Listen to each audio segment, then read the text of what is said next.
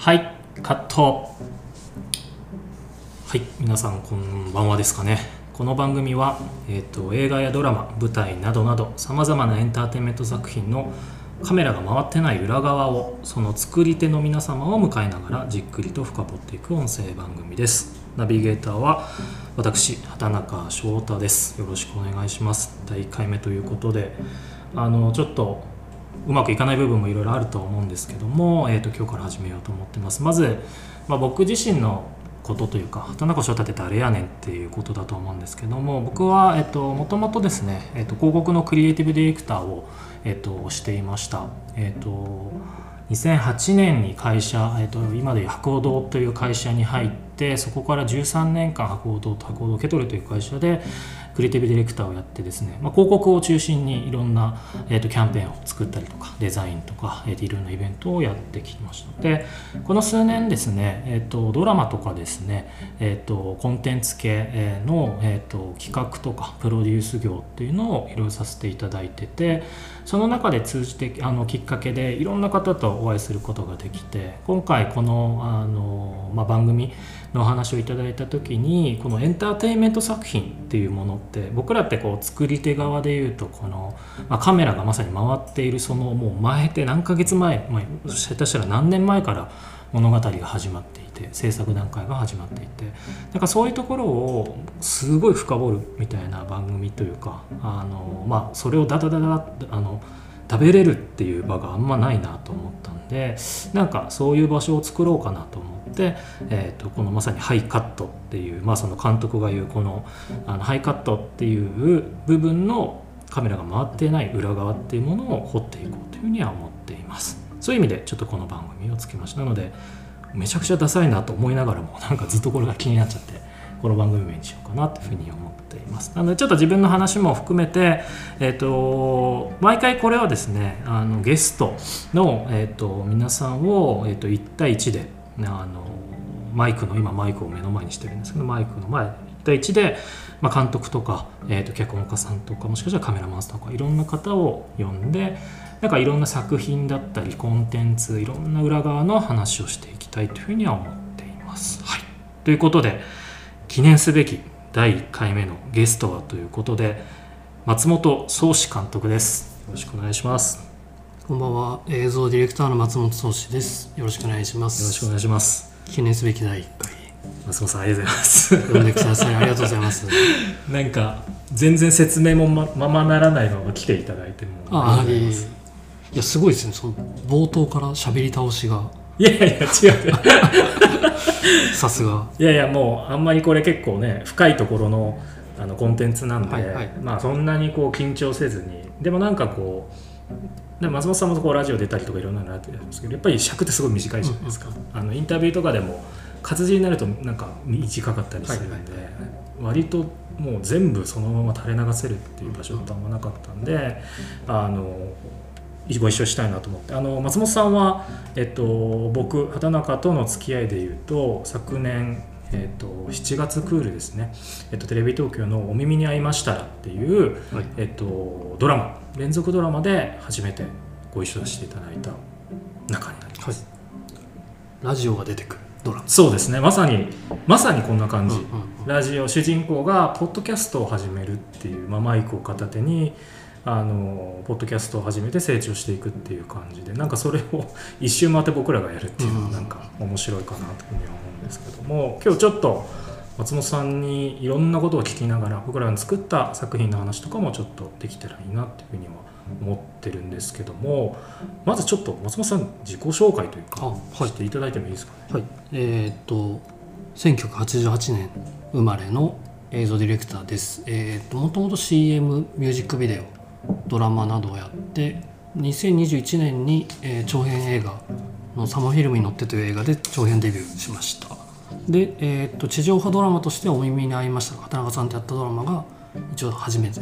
のメイン演出として一緒にやらせていただきました。はい。松本さんってあのっていうと結構やっぱ去年とかがかなりまあ、長編周りでいうと一気にこうバッとこうそうですね。世に出る出たタイミングがあのもう一本長編映画で「あの青葉家のテーブル」って映画も公開されたりしたのでちょうどまあ僕の3本ちょうどしかも夏大体夏に重なって公開されたのでなんかこう結構人生のピークっぽい感じであり でも去年そのある意味そのなんていうんですかねちょっとこのインディーズからメジャーの真ん中にいるぐらいのでいうと松本さんイヤーだったんじゃないですか。あなんかこういやいや僕もなんか乗っかったなと思いましたあいやいやこのやった時に。おすげえ松本さんいいやいやもう全然そんなこと本当たまたまででも本当にたまたま重なっちゃってすごいなんか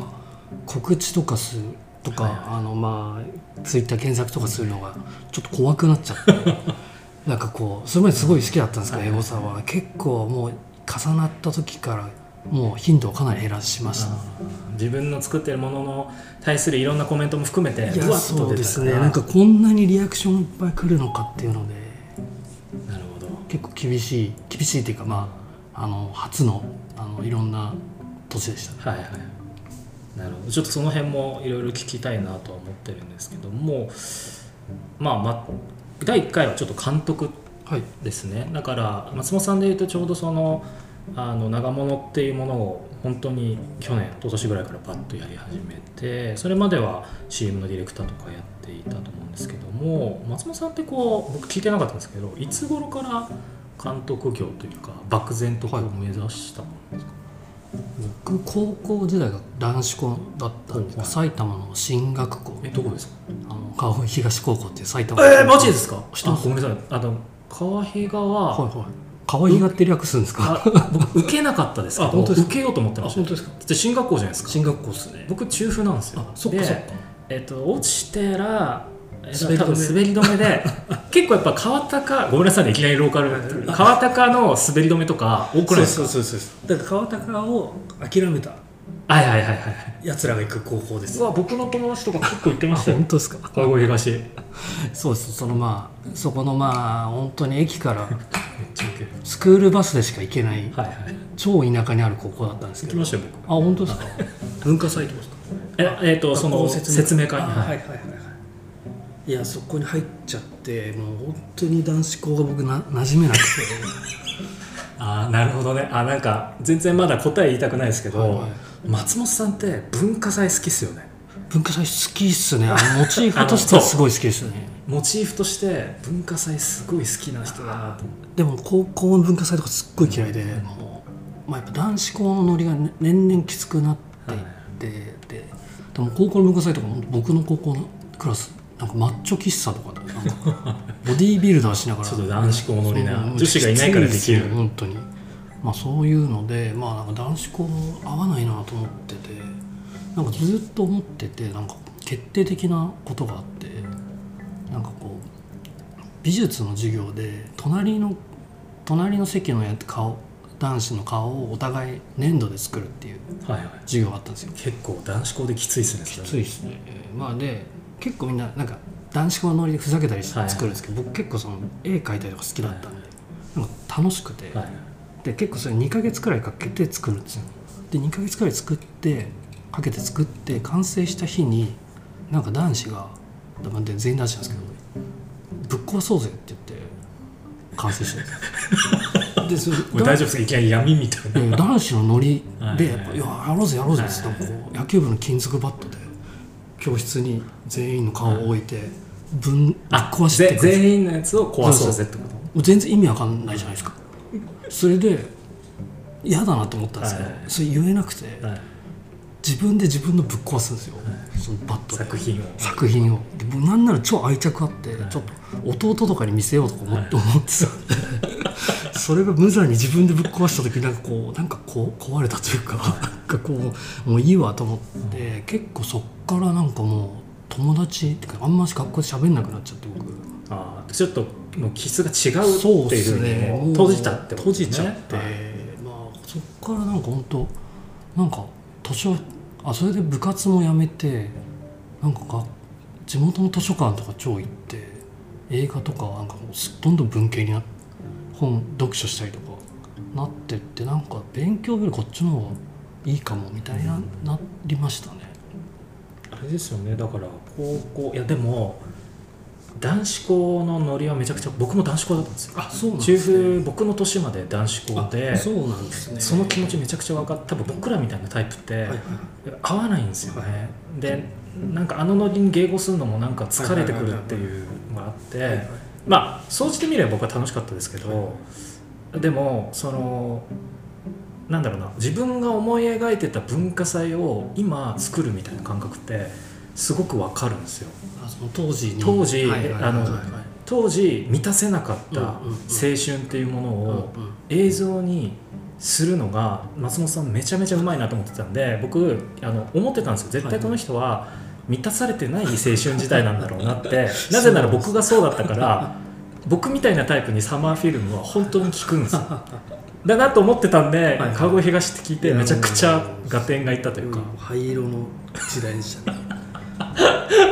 なるほど、なんかその時になんかソフトバンクの CM で、はい。加瀬亮さんと市川美美香子さうん。んが出てる CM で加瀬さんが電話しながら歩いてて「結婚しようよ」って言って、で歩きながらで市川さんは家にいるんですけど「いやそんな大事なことけ電話で言わなくても」って言いながらで加瀬さんが最後家に行って直接告白するあ直接直接プロポーズするっていう超素敵な CM があって。はい。それでうわめちゃくちゃいいと思ってでそこで僕すぐソフトバンクにしたんですよその日に。あー。広告で広告見て動かされたみたいな。動かされてそ携帯ソフトバンクにしていまだにソフトバンク使ってるんですけど。でなんかあその映像がめちゃくちゃ残っててなんか映画監督になるのも難しそうだけど広告 CM ディレクターってなれそうだなって思いましたね多分それ高校の時かな。へえじゃあ覚もうえてないですかその CM あ僕それ覚えてないですね。めっちゃめっちゃいい。へえそれじゃあその高校時代にもうもうそこから映画監督にこっからなるのはこんな簡単じゃねえだろうと思ってたってこといやもう無理だなと思ってましたよ。もうなり方は分かんないなと思ってましたね。いや本当にその僕ってクリエイティブディレクタープロデューサーっていう職なんで本当、えー監督業じゃないんで、はいはい。監督って一番こう特に映画監督ってうん。ないじゃないですか、うです。映画監督を育ててる会社と別にそんなあるわけじゃない、ねまあ、学校は一応ありますけど、はい。その出た後にのルートは。あともう自分でそうですね。それこそちっちゃい作品からやるとか、はい、まさに這い上がっていくしかないみたいな、まあそうですね。助監督だったりとか。なんかクリエイティブディレクターが割と広告代理店に入る、そこで頑張るみたいなあのある程度ルルートがあるというか,、だ監督ってすごくこう謎な中でもたまびってそっから卒業してどうしたんですか？就職活動を CM の、えー、とプロダクションを受けたんですよ、はい。演出部を。でそれでなんか僕の年すっごい募集してなくて、超少なくてで全部落ちちゃってでも。で落ちちゃってからけ1年間くらい僕実家に帰実家でなんかこう実家で何もしてなかったんですけど。じゃあある意味浪無し浪人みたいな。いやもう本当に。い無無職ってことですか？無職ですね。ーが。やもう全然あのあの日雇いのバイトとかしてましたね。ええ。あのクレジットカード工場でクレジットカードの封筒の仕分けとか。やっててなんかその一緒の5人1組とかでやるんですけど、僕以外5分の3くらいなんかリストカットの後ある。みたいななんか これチームとか入ってて この番組何の話してるんです？かどの裏側？ここっから抜け出さないとって思いましたね。その単純作業の日雇いやっててやべえぞって。っと思って。でなんか大学の先生にのコネで入りました会社に。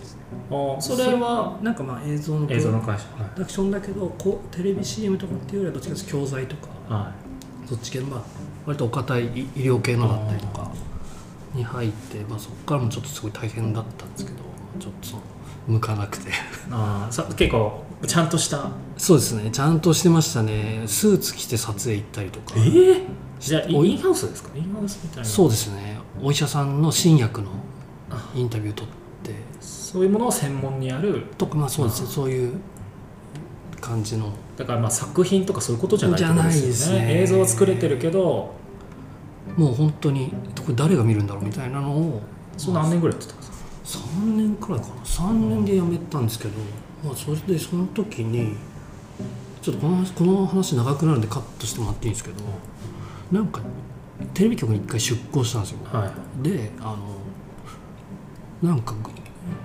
携帯ニュースサイトみたいなに出部署に出向してあのその部署が毎週ソフマップでグラビアアイドルの新作の DVD をインタビューするっていうはい。仕事で僕キャスターとかそのインタビュアーになってるんです。よ、はい。全然監督じゃないです。もうまあないんですけどでそこのインタビューで新作聞くときにそのポロリしちゃいましたっていうのを引き出さないといけないんですよ。なるほどね。毎週毎週。もう毎回それをあのきあのヘッドラインにするみたいなためそうそうそうにその見出しにするために、はい。もう本当にやりたくなかったんですけど。ね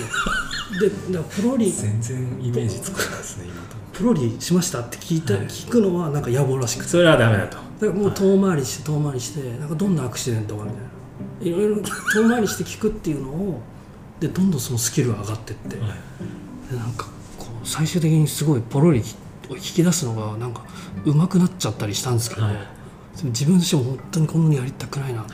言って時に今の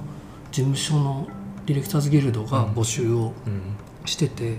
ギルドはなんかこう CM の監督の事務所なんですけどあのアシスタント募集しますと。でまあその入社試験があるんですけど。でただフリーランスの集団だから給料が発生しない。くてアシスタントについてる時もお金は出さない、まあ、ご飯代くらいです、うん。でまあ本気でなりたい人募集みたいな。うんがあって、まあ、そこでなんか募集に引っかかってなんとか業界になんとか入れたっていうところなんですけど、まあ、本当に畑中さんさっき言ったようにクリエイティブディレクターのなり方はい。もう代理店入るしかないって言ったように、広告ディレクターもなないんですよ CM ディレクター、もう本当横から入れないうん業界じゃないですか、うん。なんかなんなら映画監督の方がなりやすいかもって今思ってますね。なるほどやっぱ CM ディレクターって相当なるの難しいうんなって思いますね。なるほど。だからいまだにどうやってなるんだろうって思います。ねいやでもやっぱり監督業って本当にどうやってなるんだろう、まあ名乗っちゃえば監督なんですけど結局監督って周りからそう思われて初めてうん。なんていうんですかね監督業っていうタイプだとは思うんですよね。自分で名乗っててもしょうがなくて。そうですね。ちゃんと人とかが作品がついてくるかと思ったと思うんですけど、まあ割とじゃあ最初5年ぐらいは暗黒時代みたいな。そうですね、まあ、暗黒時代っていう。暗黒時代でしたね。なんか映画とかもあんま見たくないなと思って。あえそれはちょっとこうく悔しいというか辛いみたいなことですか？辛くてもう自分はもうここに絶対届かない人生なんだって思っちゃって、でもそれってすごくいい予兆だと思いますけどね。いや当時はきつい。まあきついですよね。しんどいですけどね、なんか、まあ、自分の話で申し訳ないですけど僕もやっぱりこううんなんて言うんだろうな。やっぱこの数年で何か見てるものに対してつらみや悔しい見たくないって思うものの種類が変わってきたというか、いや本当おこがましいですけど例えばじゃあ、はいはい。韓国ドラマを見た時に、うんうんなんか面白いと思いつつ、うん。なんかもやっとするっていうか、あーはいはい。なんか悔悔しいっていうことなんですけどなんかもやっとするっていうのは前なかった。広告だけやってた時はもう全くお粋にもろって楽しい見てたんですけど、純粋にコンテンツ全部楽しめなくなってるっていう辛さの中でまあやるっていうのはまあでもだから当時からそこじゃないってことですよね自分がこう目指してるものはまあそうですね。まあ、今やってたこと。とにかく今何今やってることはここの映画とか面白いものにつながってないなっていうのがまあ辛くて結構面白いとされる映画を2年くらい見てなかったですね、なるほど。評判がいいやつはなんか行かなかったりしてました。なるほど。いやちょっともう松本さんの暗黒時代だけで20分ぐらい喋っちゃってるんですけど ちょっと第1回目なんで、あのどうせならということであの、まあ、サマーフィルムに乗ってあはいはい。話だけちょっとあの最初の方伺いたいんですけども、やっぱりそうき今までのでも暗黒時代の話ってすごくよくて、はいはい。そこのなんていうんですかね青春への怨念みたいなものとか、作りたいというものに対する怨念が入ってますね。なんかそれで考えると僕怨念みたいなのあんまなくて、はなんか別にその俺の報われない青春時代をみたいのはなんかなぜか全く考えなくて、うん。もうなもうただ失われただけで失われただけで別にそれとなんか自分の求めてる青春。創作としての青春はなんか別。はいはい。なんか別なんですよ。なるほど。全くそれは自分でも説明できないんですけど。サマーフィルムに乗っては、はい。えっと2021年21の年ね。えっとあれ8月公開ですよね、はい。でえっと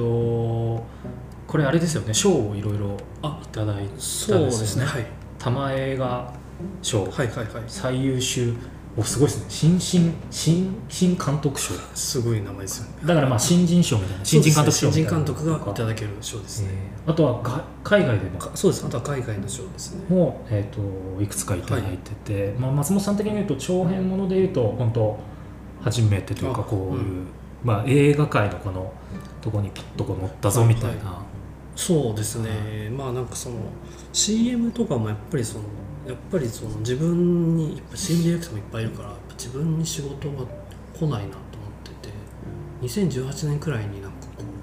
うなんかこうなんかしないとっていうので企画した映画ですね。友達の三浦直樹さんっていう脚本家の方ととりあえずオリジナルで一本撮ろうっていうので。そうですよね。完全オリジナルの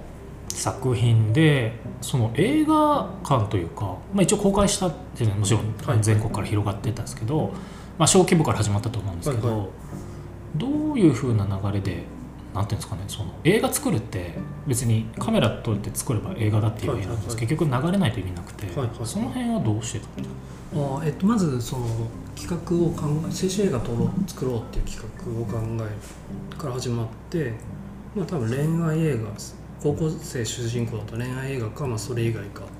になるんですけど、まあ、多分それ以外で行った方が面白いっていうので、まあ、なんか創作する子たちの話っていうので、まあ、企画考えてったら主人公の伊藤まりかさんがいいかもっていううん。ちょうど乃木坂卒業したっていうところで、でまあ企画に伊藤まりかさんの事務所が乗ってくれたらなんかこう行きそうだなと思って、もう企画書を作ってプレゼンしてで伊藤まりかさんの事務所が乗ってくれてそこからこうプロダクションを探してまあちゃんと企画が動き出したっていう感じですね。まあ、言えないとこあると思うんですけど、はいはい。でもお金がないとダメですし、うんうんうん。あとは配給の部分とかって、うんうんうんうん。その辺はどう組み立ててえっとまあそこはもう本当にまあ伊藤さんの事務所がもう全部逆仕切りでに僕はもう細かノータッチです。ねあそうなんですね。まあ、なんか例えばここの配給会社になりそうとかっていう途中段階の情報はいただいたりしましたけど、僕は本当どお金集め全くもう本当にただ脚本を作って。へで脚本を作って撮影時期はいつになりそうって言われたのに対してこうど準備していくっていうだけだったんでどちらかというとそこはもうノータッチでした。あーサマーフィルムに乗ってってこうあのもちろん多分これ聞いてる方で見てない方もいるかもしれないんですけども、まあ高校生の、まあ、映画部っていうんですかね、はいはいはい。映画部の、まあ、ある意味こうクラスの2軍みたいな子たちの,、あの映画部の子たちが自分たちの好きなあの映画を作ることを信じて、まあ、こう奔走するみたいな、うんで最後文化祭ではい。それをお披露目する、まああのき起こる出来事って一つのひと夏の、はい。まあ、切り取り方なんですけど、まあ、その中に、まあ、いろんなキャラクターとか、まあ、いろんなメタファーも多分入ってると思うんですけども、青春のメタファーもふんだんに入ってる。本当になんか多分こう映画好きの人もそうですしやっぱ業界の監督とか僕らみたいな人がにギュッて心がなるような作品だった。なので、まあ、すごい賞も多分そういうことなのかなというふうには、あの思うんですけどこう映画を作る映画を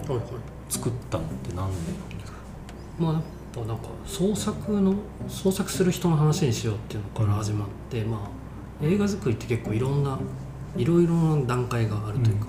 そのロケハンだったりとか、お金集めとか、うん。そういうのを全部初めて高校生たちがやるっていうのって、すごいドラマになるなと思って、結構青春ってなんか初めてやることってすごい青春っぽいなってうん。思うのとあとなんかすごいその青春ってすごいタイムリミットだなと思ってて、ひと夏っていう区切りとか、うん。例えば卒業までとかうん。あと文化祭までとかそういうタイムリミットがあるものってすごい青春と相性いいから、なんかそういうのでどんどんなんかあの映画作りっていうのとひと夏とか青春っていうものとどんどんキーワードが重なってって作っていった感じですね。なるほど。なんかそういうふうにパーツで聞くと松本さんってそういうちょっと若干マーケティング脳みたいなのもありますよね。そうですね。いまあすごいあると思います。因数分解するっていうかそうですね。ドラマとか。はいはい。あだいやすごくわかります。その夏でうんうん。高校生で映画部で文化祭で掛け算じゃないですか。そうですね。エモの掛け算とかでで海でとか。そうですね。もうまさにそういうのででその中でどそのシチュエーションでどういうドラマを作っていくかっていうので多分多分作ってきました。ねなるほどその伊藤まあそれこそお耳に合いましたのドラマも伊藤まりかさんなんですけど伊藤さんとの出会いっていうのは初めてじゃない？伊藤さんは乃木坂46に行った時から知っていて乃木坂のもともと個人 PV ってものがあって、はご存知ですか、はい。特典 DVD みたいなので、はい。まあ、各メンバー主人公でいろんな映像ディレクターがショートフィルム撮るみたいな。めちゃくちゃ低予算なんですけどそれ僕もさい一番最初に撮った映像がそれでその時になんか伊藤さんその時に DVD に自分の初めてなったのが嬉しくていろんな人の同時収録されたいろんな人の見た時に伊藤さんの作品だけすごいよさだけっていうか伊藤さんの作品がすごい良くて特にその被写体としての魅力がすごい。そうか自分が撮ったんじゃないけどあそうですね。その作品集を見てた中で伊藤さんがピッとこうんなんかあこの人なんだろうと思って、いろいろ過去の作品見たらやっぱりなんかどうすごいどれも良くて、う、うんなんかすごい際立ってる人がいるなと思ったらやっぱなんか乃木坂内でもすごいそういう演技派と言われてたみたいですごいなんかそこから引っかかっててその卒業した時の「始まりか」っていう伊藤さんのミュージックビデオみたいなのがあってそれですごいもうポエトリーリーディングしながらダンスして歩いていくワンカットのやつなんですけどそれですもう本当表現力がもう凄まじいなと思って、まあ、表現力身体性とか含めてなんかこうすごいあの演技がうまいだけじゃない魅力がたくさんあるなっていうのでなんかこういいなと思ってましたね。そこまあある意味なんだこの子っていうふうに思って、サマーフィルムに、まあ、ある意味誘って、はいはい。でサマーフィルムより実はお耳が先にオンエアされてましたもんね。そうですね。その前に一回 MX の単発ドラマを一緒にやああっていて。そうですよね。だから伊藤さんとは結構何回かやそうですってて、ね。でお耳にの時も、はいはい。まあ、別に松本さんが推薦したわけじゃなくて多分プロデューサー含めて僕らがなんかいろいろ名前が上がっていく中で,、で僕は伊藤さんとはやりたくなかった。いいんですかやりたくないというか まあ立て続けてかゆそうです癒着してるのは生まれたくないなと思って、はい。でなんかな名前伊藤まりかとか名前、はい。キャスティング会議で上がった時もなんかこう無視してたんですけど。まあでもなんかこう企画のこととかいろいろ考えていくとまた脚本多分当時できてなかったですできない。でなんか話してて僕も初めまして畑中さんも他のプロデューサーの方も初めましてですごい最初空気を伺ってたんですけど、なんかでもなんとなくみんな求めてるものってみんなが求めてるものってきっとこれなんじゃないかなっていうのでなんか徐々にこう押し押しはじ押したような気がします。伊藤さんちょっと1回目でめちゃくちゃ喋っちゃったんであ、あはいのまあ1回目はたっぷり30分ぐらい。ちょっと松本さんのあのあれですね幼少期というか青春期の話が結構ギュッとカットしていやいやそここれカットしないでそのまま。でも多分この話がはいはい。後半のしゃべりとかに乗ってきてると思っだんだんあなるほどねっていうのがだんだん分かってきたんであのそれが面白いかなと思います。であればよかったはい、ちょっとじゃあまたこの続きは、えー、と次の次回ということで、一旦、えー、とハイカット第1回目ありがとうございました。ありがとうございました。あ松本さん総司監督でした。りがとうございます